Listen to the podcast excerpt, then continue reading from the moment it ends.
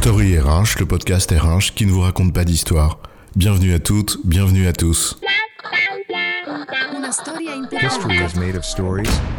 Dans cet épisode, nous allons parler de la théorie de la contingence pour en tirer quelques enseignements pour la vie professionnelle. Tout est relatif, disait Einstein. Et c'est pas dur à comprendre, tout dépend de quelque chose. Fin de l'histoire. Et justement non. Tiens, pour relativiser ton propos, Auguste Comte disait que la seule vérité absolue, c'est que tout est relatif. Il y a donc bien une constante.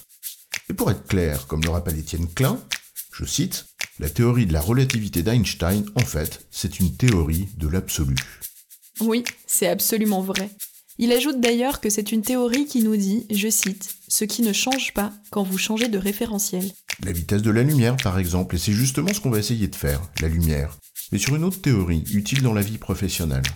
Alors, la théorie de la contingence, et ce qu'elle enseigne, c'est quoi l'histoire? Revenons à une école de pensée qui irrigue encore très fortement nos représentations en entreprise. Le taylorisme, dont on a beaucoup de mal à se passer dès lors qu'on s'inscrit dans une logique de productivité.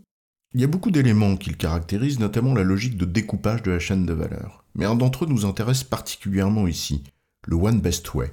C'est le principe de l'organisation scientifique du travail, chère à Taylor. Elle vise à déterminer la meilleure manière de faire, ce qui conduit au travail prescrit. On te dit ce qu'il faut faire et comment. Le taylorisme a toujours été l'objet de très nombreuses critiques dès son origine, notamment dans sa difficulté d'adaptation, d'agilité dirait-on aujourd'hui, bref de prise en compte du réel. Une des critiques récurrentes, c'est aussi la suivante. L'idée même d'une meilleure manière de faire, un one best way, est une sorte de recherche utopique d'une organisation parfaite en elle-même, indépendamment du contexte et de ses contraintes. Et c'est ce que vise la théorie de la contingence.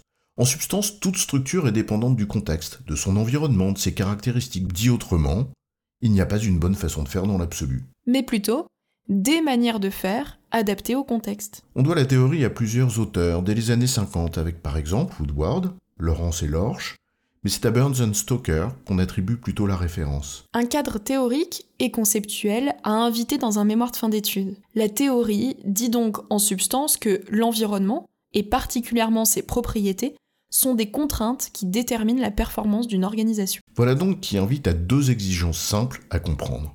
1. L'alignement stratégique, d'une part, c'est-à-dire une mise en cohérence entre la stratégie qu'on déploie et les caractéristiques du contexte. Et 2 la cohérence interne de ce que tu fais, puisque décomposant ta chaîne de valeur en petits bouts, l'ensemble, en l'occurrence l'organisation qui te permet de mettre ta stratégie en œuvre, doit être fluide et cohérent. Les principes sont quand même simples. Avait-on vraiment besoin d'une théorie pour affirmer qu'il faut s'adapter à la réalité des contraintes et se mettre en ordre de marche cohérent pour y arriver?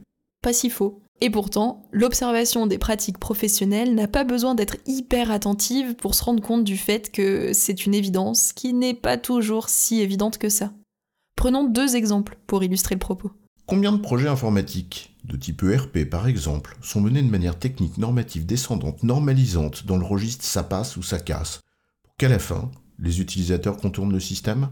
Quand tu as investi des millions d'euros et que la mémoire informationnelle de ta boîte finit dans la myriade de fichiers Excel de Pierre, Paul ou Jacqueline, si on avait tenu compte des usages, bref, toute la différence entre conduire et piloter le changement. Combien de fois, par exemple, fustige-t-on l'encadrement intermédiaire? Que l'on juge trop ceci ou trop cela Qu'on affuble de tous les mots Sans tenir compte véritablement des contraintes auxquelles il est confronté et qui expliquent peut-être une grande partie des comportements dont on parle. Éternelle confusion entre le message et le messager ou difficulté à entendre les causes profondes, qu'on trouve précisément dans le système de contraintes auquel le sujet est assujetti.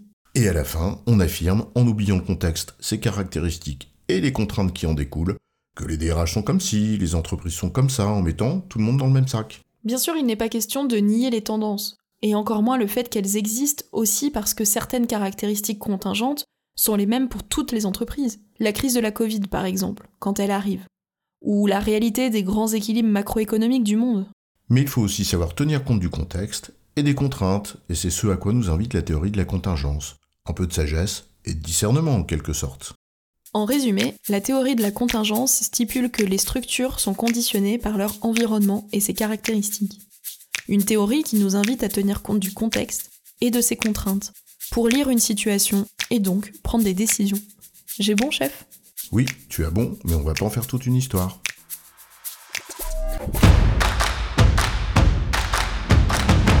Story RH, le podcast RH qui ne vous raconte pas d'histoire.